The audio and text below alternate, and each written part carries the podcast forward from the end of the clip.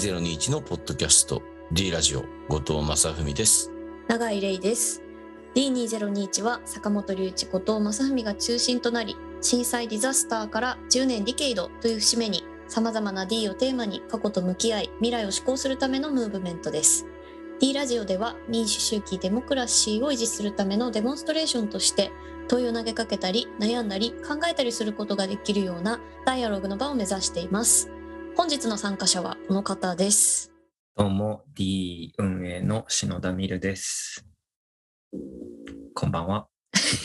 よろしくお願いしますます。はい。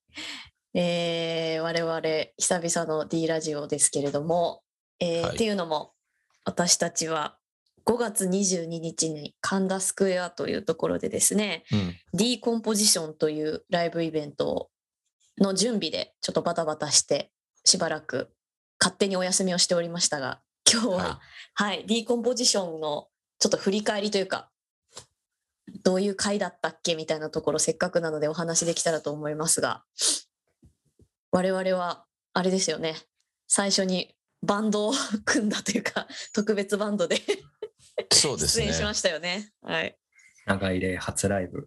長い初ライブ大変光栄でしたあともう一人えっと井上さんがいらっしゃってっていう状態でしたけれども、どうでしたか？お二人ともあのライブの時の音源この間スタジオで開けましたけど、めちゃくちゃ良かったですよ。おお聞きたい。うんやっぱり、よかったよ。すごいなんかあの、なんて言うんだろうな。まあ、井上くんが入ったのもあって、うんうんものすごくこう、重層的な空間の作りになっていて、うん広がりがあってよかったですね。うん。いや、あの、本当井上さんがいらっしゃったから、あの、いい意味でミスれるっていう安心感があって、ミスれるっていうのは、その、まち間違えれるっていうか、ちょちょっと外しに行けるたり、なんか、あ、そうです冒ね。険できるっていう、ごちさんとこの前2人でやった時はもう その僕が何か余計なことをあまりしでかすとぶち壊れてしまうあそうですよね。僕が詩を読みに行った時は、音階的な役割をね、担えなくなるので。うん。恐れてたんですけどなんか安心感があったなそういう意味では。いや、うん、いや、改めて、いいギタリストだなと思って聞きましたね、井上君はね。うん。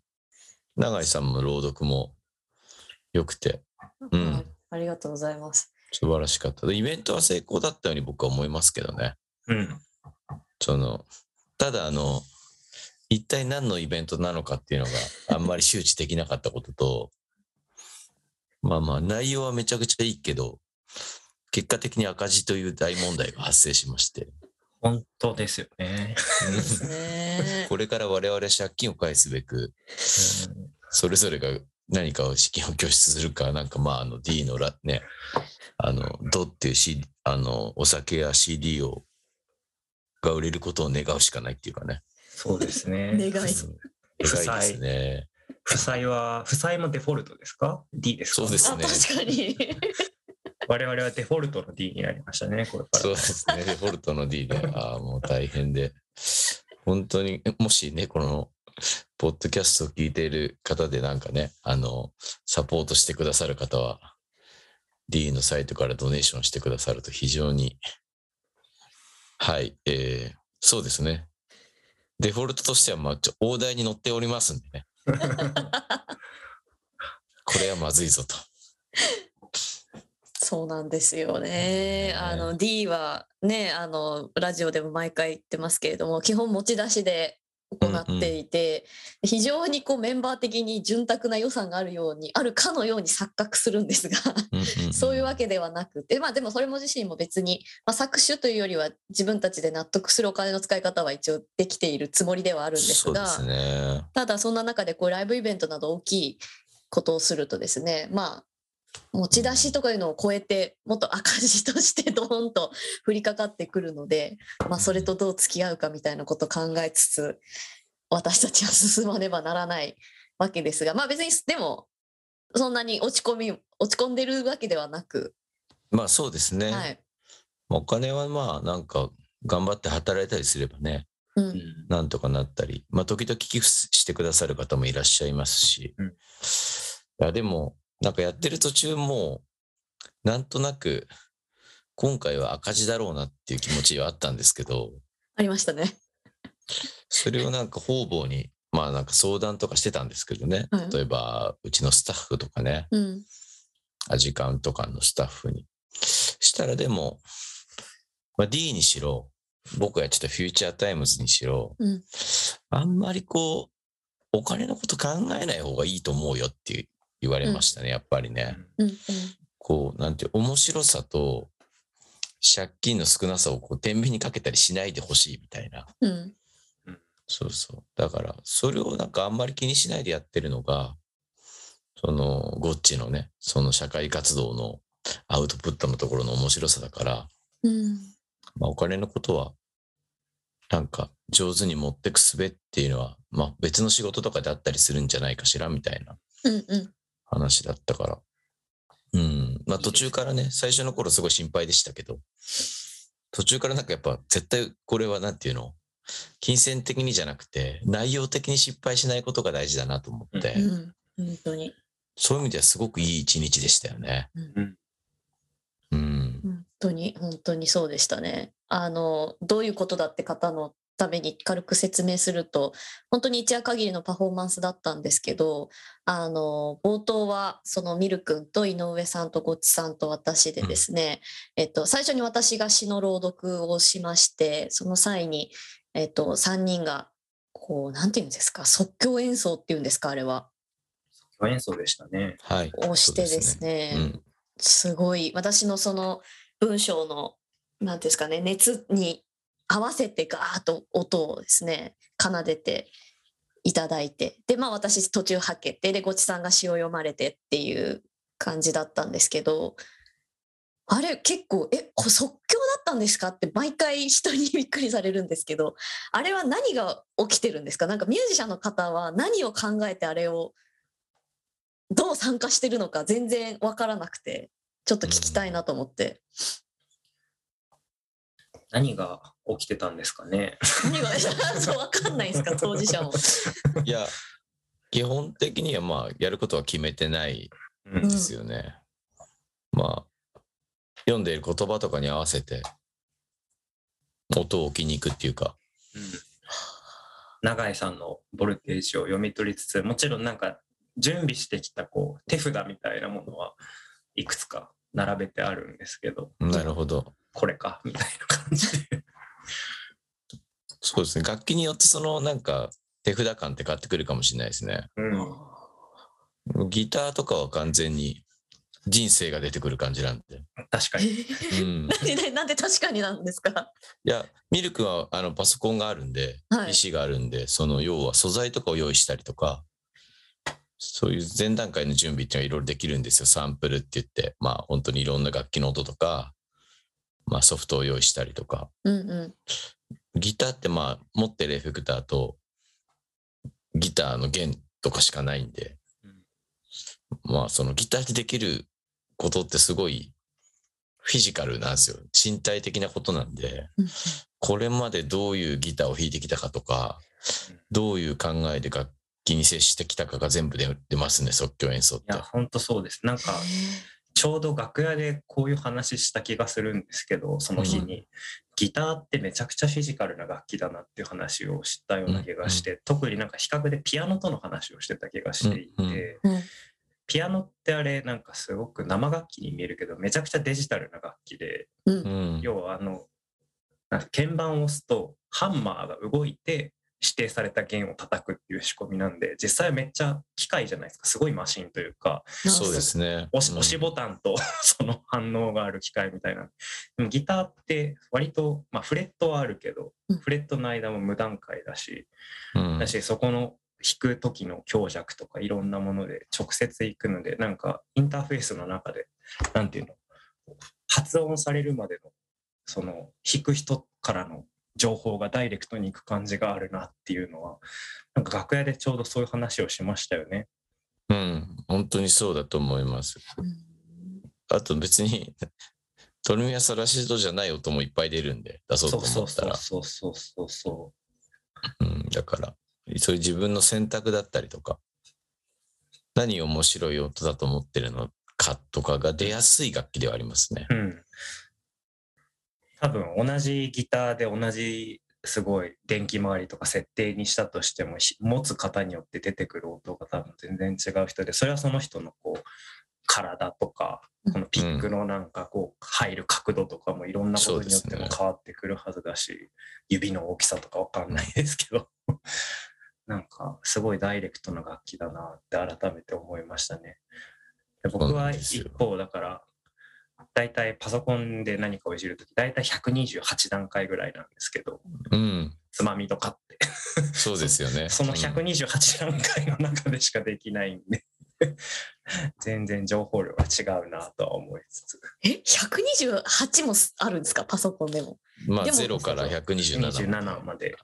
なんですよ。え？でギターはそれ以上っていうかその指の角度とか大きさとか無限ってこと？そうですね。無限まあです、無限です。大きさは数値化できないってことです。よ。まあ、ボデシベルとかにはできますけど、はそういう、今は、えっ、と、90の力で弾きましたみたいのも、うん。そいつの感覚の中だけの話なんで、確かに。ただミル君が90で音を出しましたって言ったら、まあデジタル的規格があるんで、あーまあ一応だって言うんだろう、そのソフトの中で強さが決まってるっていう、あの、 MIDI とかのレベル、 velocity っていうのは決まってるっていうだけ話ですね。うん。まあでももちろん組み合わせは無限ですけどね、ミル君がやってることもね。うんうん。そうそう。だからギターは面白いですよ。なんかね、その場所だけの音出そうと思ったら、例えば、なんだろうな。そこらの石を、面白い音が出るんで。うんまあなんか、アイヌのフェスみたいな、北海道でやってる飛び湯とかに行った時は、もう森の中の石を拾って、えそれで弦とかをね、叩いたりこすったりするし、しましたね。それもすごい面白い音が出て。いいですね。うん。そうなんです。材材質とかもめちゃくちゃ音に関係するんですよね。響き方が全然変わりますそうなんんですよ。そのものの手触りとかもものすごく音に出るし、うんまあでもこれってすごく難しくて、うん。じゃあ鉄の弦を石でこすってるものを音楽だって思う人とうん。音楽だって思えない人がいるっていう。うん。だからこれがなんか人生だっていうのはそういうことで、例えば僕とか井上君はそういうの面白いって思ってるタイプのうんうんうん。ミュージシャンで、うん。そういう生き方をしてきたから、あの場所でああいう演奏をするっていうことなんですよね。ううんんうんうんうんうん人によっては、僕は即興一切できませんって人もいます。多分。あそうか、うんそうですよね。うんうんうんえ、何やったらいいんですか？え、コード決まってないんですか？みたいな。うん譜面はないんですか？っていう人もいると思います。うんうんうんうんなんで、それはなんか、音楽の解釈の面白いところですよね。どっちも別にいいと思うんですけど。うんうんうんそうそうそう。いやー面白かったですね。うん何をなんか音楽的だと思えるかとか音楽的に気持ちいいかと思えるかってものすごく社会社会的というかなんかうん。すごく歴史状況的に構築されてるものでうんうん。そのそれはなんかすごい例えばジェンダーの話とかで言うと男性とはこうあるべきとか女性とはこうあるべきみたいな議論とすごく構造的には似ててその多分義務教育の音楽の授業の中でコードとかうん。和声とかスケールとかちょっと習ったと思うんですけどキーとか、あれって結局特に西洋音楽の歴史の中でこの音とこの音の組み合わせだったら気持ちいいとか、うん。ありだっていうルールがずっと積み重なってきてで我々はそういうものをずっと聞いて育ってきてるからじゃあドミソの組み合わせはありなんだってこう思えるようになってるけど、実際それは別にこれまでの歴史の積み重ねで決まってきたものでしかなくてうん。だから本当は石を石で鉄の棒をこすった音も気持ちよく思えるだとかうん。なんかいろいろな可能性があるはずでだからそれはまあなんか男性はこうあるべきとか女性はこうあるべきとかじゃない全然他の世界があるみたいな話と一緒でうんうんなんかすごくねなんか社会とかいろんなもののメタファーとしてなんか何を音楽的だと受け取れるかってすごくうん考えさせられることが多いですよね。だからすごいノイズが、ねノイズが好きですっていう話なんですけど。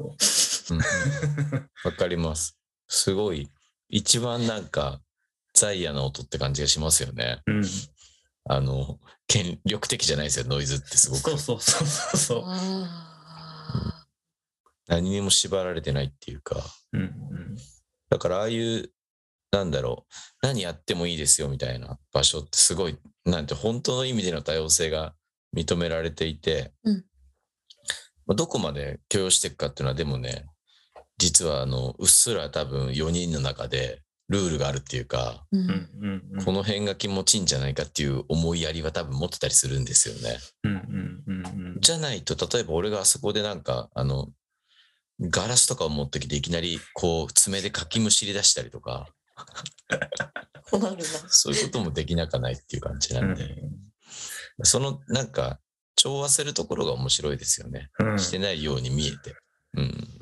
だからああやってなんかあの場で集まった人がなんていうのセッションをしていく時間ってすごいなんか本当に社会っぽくて、うんそうですね。うでん、特にだから最後の古川さんとの全員大集合のセッションとか まさにそういう感じがありましたよね。うん。いやいや、本当に、いや、面白い。だって、キー、一応キーだけね、決めて、最後は D メジャーで終わりましょうって言ってましたけど、うん最後佐藤君に、佐藤祐介君に聞いたら、僕はずっと E マイナーを弾き続けてましたって言って。まあまあ、あれ？そうなんですよね。まあ、その、めちゃくちゃ緊張するとこを弾いてたってことですね。う、うんん。圧力を生み出すような、まあ、近い D メジャーと今やつが隣ぐらいなんでねそうなんですよね。当たっちゃうんですよね響き的に。そういうことなんだ。うんだから緊張させようとしてたって言ってましたけどね。すごっ。そんなことしてたんだ。やっぱりこう私はそれを客席から見てたんですけどその社会みたいって言ったのはすごい面白いなと思って確かになんかみんながそれぞれ何かやってるんですけどうんでもどっか互いをやっぱ気にしながらやっててううんん。で私自身もそうだったんですけどその古川さん朗読最後されてましたけど古川さんに合わせてるんだけど一方一方向的じゃないんですよね私自身も朗読の時すごい思ったのは、私も音楽に合わせて読んだりうん。したんですよね。決してなんか皆さんがこう古川さんのバックミュージシャンとか長入のバックミュージシャンとかでは全然なくてなんかあの中の一員として互いの存在を感じながらでもわけわかんねえって思いながらでも共にいるみたいなのをやったんですよね。あれは稀有な経験だったなと思って。いや本当にだから引っ張られたり引っ張ったりみたいな、うんなんかその、混ざっててもそうでしたからね、古川さんの。ううんん途中俺だって演奏者だけど観客みたいな瞬間とかありましたもん。これど何が行われてんだみたいな。わかるわかる。えーどう行こうかなとかね。うんうんまあそうこんなにいたらやっぱいらない瞬間とかもあるから。まあでも、誰か手を止めてもいいっていうのがうん素敵なことじゃないですか。いや、本当そうですね。うん。もうごっちさんなんてね、自分のバンドのライブしてたら手を、手や口を止められることはないですからね。そうなんですよ。僕、アジカンの時は休みないんですよね。本当ですよね。2時間半働き詰めなんですよ。MC の時間も含めて。確かに。ごちさんしか話さないみたいな。そういう意味では、こう演奏の中で、こう長い休符みたいのを、その、えまあ、それも演奏だと思いますけど、その、得られる瞬間があるっていうのは幸せなことだな、みたいな。うんうんうん。多分、古川さんすら休んだりできるっていうね、あの数だとね。うんうん。それがなんか、あの、まあ、ビッグバンドと呼んでいいのか、あんなに人数であのああいうセッションやることはないと思うんですけど、ううんん。すごく興味深かったですね。うん。まあ、人性格とかがやっぱ出ますよね。うん。うん。あそうそう。例えば西田君とか、まあ本当にずっとこう仕掛けてる感じっていうか、そうなんだ。ギタリストとかでも結構キャラが出るんじゃないですか。うん、いや、でも、横、僕、隣の席が、あの、ユカデミックスさんだったんですけど、はい。あの、ドラマーが2人すでにいる中で、ドラムのサンプルを流し出して、めっちゃ良かったんだけど、おおと思ってそう、え、越境していいんだみたいな。役割に押し付け、なんか自分を押しはめる必要はないんだなみたいな、なんかいろいろこう感じ取れましたよね、あの中で。うん。いや、本当に。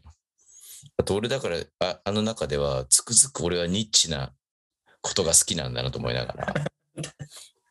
その、途中なんか古川さんの詩とかを僕、あの、一人で繰り返し読んでましたからね、なんかその、あの、リフレインするかのように。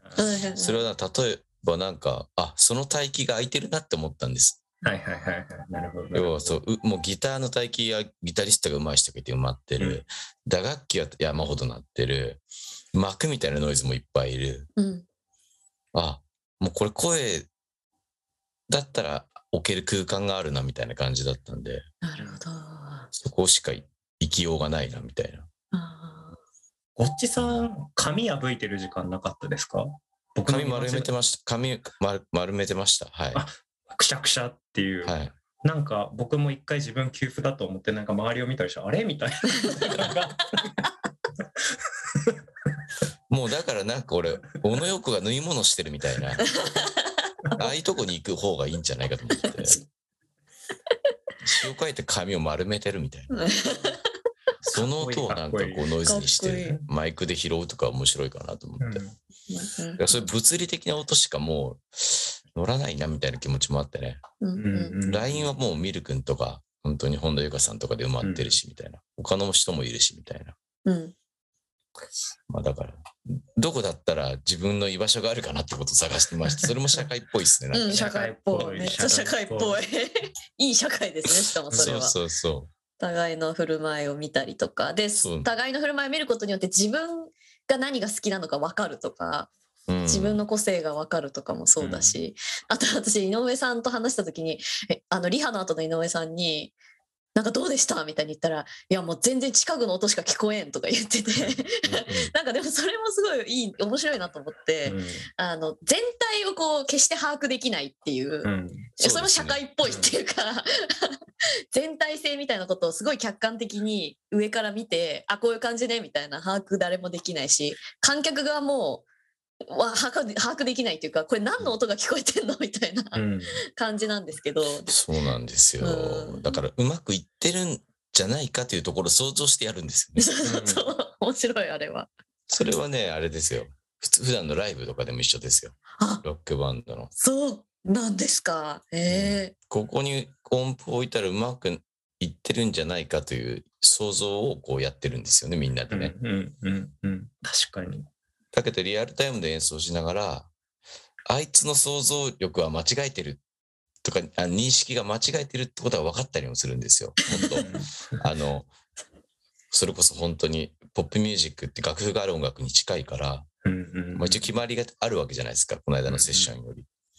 だから一人だけテンポが速い人がいたら気がつくし、みたいー、な。でも本人は気がついてないこともあるんですよね。うんうんそれはすごく不思議なことで。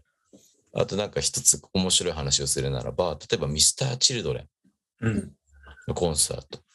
小林武史さんが入ってた時、うんうん小林武史さんは何を聴いてるかって言ったら、ヘッドホンして小林さん演奏してるんですね。うんうん彼は何を聴いてるかって言ったら、あの自分の演奏の音じゃなくて、外の全体の音をヘッドホンで聴いてるんですよ。っえていうすごい変わったモニターの作り方をしてるんですよね。ー、変わってますね、それは。普通は自分の演奏をこうチェックするんですけど、だからミスター・チルドレンが一つの社会だとすると、小林さんは社会全体を聴きながら演奏してるわけですよね。これすごい面白いなと思って。えーユニークですよね、すごくね。それって普通だとやっぱ混乱しちゃうんですかね？うん混乱はしない、しないとど全体の中で自分のピアノの音とかを判断してるんじゃないですかね。えー、じゃあ調和の中でのっていう自分を全体の中での自分っていう眼差しだっていうことですかね？うんそうなんでしょうね。あとはそれでミスターチロレンの全体の音もまあ一応聞いて、はあ、すごい。リアルタイムでチェックされてるんじゃないですかね、多分ね。うん。ちょっと DJ みたいな考え方ですね。うん、ああ、そうなんだ。もうなんか現場でもプロデューサーなんでしょ、だからね、すごいね。大きい視点から見てるっていう。まあでも、まあやったことないんで、多分やったらでも難しいんじゃないかな。ボーカリストとかはできなそうだな、きっとな。うん確かにうん 確かにな。ね、そんな話もありましたけど。あのまあまあ。いやーでもなんかすごくあのだから最後のセッションもすごくなんかそう社会だって思いながらやったり考えがあったりしたんですけど、なんかねもっと観客の側をなんか巻き込む仕掛けは何かないのかなとかも考えてました。なんかうんうん。ステージの上では結構なんかいろいろ感じ合ってたんですけどなんか確かにこれ見てる人にも巻き込みてーとは思いましたね。なんかうまいやり方はわからないですけど。うん場所じゃないですかね、きっとね。僕はなんかちょっと前に、ロットバルト・バロンっていうバンドと一緒に、あの、神奈川芸術劇場、カートっていうところで、あの、360度観客が入って、真ん中で演奏するっていうあイベントに参加しましたけど、そういう見方の方がなんか何やってるか、いろんな角度から見れて、観客は面白かったかもしれないですね、ああいうセッションだったら。うん。うん。うん。うん。なんか、本当に、その、音楽とかやってても思うんですけど、やっぱこう、舞台、ちょうどぶ舞台の下がね、うん。セパレートしてない方がいいんですよね、その、フうん。ィーリングの面で。うんうんうんどっちが先か分かんなくなっちゃうぐらいの日が、やっぱり幸せな日だなって思うから、うんうん。なんか、そういう、なんていうんですかね、ある種のヒエラルキー、音楽的なヒエラルキーってなくしたいんですよね、観客と演者っていうのはね。そうそうそう。だから、まあ、DJ とかってなんかやっぱね、そういうところに意識的ですよね、やっぱね。うんうんフロアに奉仕、奉仕するようなスタイルだったりとかもするし、うんこうんう、場作りみたいな、ね、選び方とかするし、音楽。相互作用って感じなんでね、やっぱりフロアの反応を見つつ、すごい、でも確かにでも、なんか音楽のなんか長い人類と音楽の歴史みたいなことで考えると、そのステージ的なものができたのってすごくなんか最近のことのような気がうん直感的にはして、なんかわかんないけど、原始人が音鳴らしてた時、なんかみんな平場でなんか一体になってた気がしますよね。なんか直感的な話ですけど、すごく。いや、そう思う、そうじゃないですか。だ最近って言った話も、こう200年とかそういうことじゃなくて、うんうん多分、数千年とかもその、ある種の権力が発生してからの話っていうか、うんうんうんうんうん。みんな狩りしてた頃は、あの、本当に、何、なんていうのフラットにやってたでしょうからね、音楽とかはね、うんきっとね。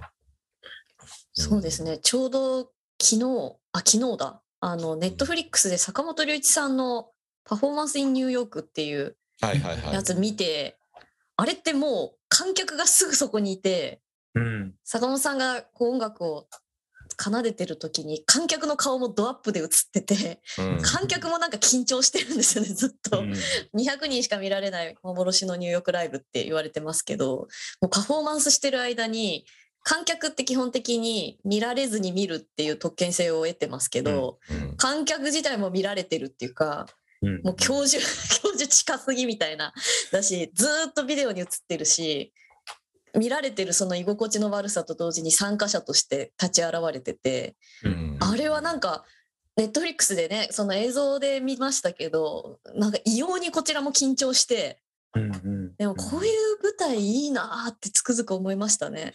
うんうんいいですよね。あれ僕映画館で見ました。あれああ本当ですか？うんより緊張しそ確かに大画面で。う。うん大画面で。うわーって思いましたけどね。やだなあの距離で見れた人幸せでしょうけど、ねにでもなんか確かに緊張感ありますよね。自分がやるとしたらすごい居心地悪いだろうにうんすごいなと思って坂本さんの。うんいや、ねでも、音楽って、まあ、いろんな方法があるなって最近は思うし、うん。うん。デビッド・バーンのアメリカン・ユートピアって見ました？見ました、見ました。あまだ見てないです。まあこれは絶対見た方がいい音楽映画はい。第1位ですね、今。おまあ俺ランキングですけどね。俺ランキング。俺、俺コン1位ですから。俺コンですけど。ゴチコン。こっちコン1位ですこっちこ。見なきゃ。いや、でも素晴らしいですよ。その、デビッド・バーンが、そううん本当に、人生、デビッド・バーンの人生って感じですね。あれも確かに音楽というかステージを通してアメリカ社会みたいなもののそうですねメタファーをやり通してた。うんすごっ。はい。普通に MC で何度も投票の、なんていうんですかね、まあ要は、なんていう権利を、まあその、なんて申請してくださいっていうか、そうそうそう、あの、そういう呼びかけをするんですよね、選挙に行こうっていうことをね。うんうん。私、まあみんな自転車で通ってくるところにもメッセージがあるし、うんうんううんん。まあでも本当にいろんな紆余曲折。まあ最初アメリカン・ユートピアっていうレコードを出した時に、うんまあ全然女性のミュージシャンが参加しないってことを批判されたわけですよね。なるほど。それを舞台上ではもう、あの、本当にあらゆ、まああらゆる人種とはいないですけど、いろんな人種、うん、が入って、まあその、あの、女性もいれば、まあジェンダーも結構組み合わせが複雑になっていて、それでもなんかあれでしたけどね、アジア系がいないじゃないかっていうツッコミが今度入ってましたけど、大変だ。ねそうですね。アメリカっていうのは本当に大変ですよね。うん、大変だ。いや、でも大事ですね。いや、でも本当に素晴らしいんで、まあ、ポッドキャスト聞いてる皆さんも一度見てみると、デビッド・バーンのことなんて1ミリも知らなくても素晴らしいってことがわかると僕は思ってますけどね。うんもちろん、トーキングヘッズのファンだった人にとってはもう本当に、もう、なんだろう、生で見たくてもううずうずしちゃうような作品ですけど、うんうん僕映画館で一人スタンディングオベーションをしました。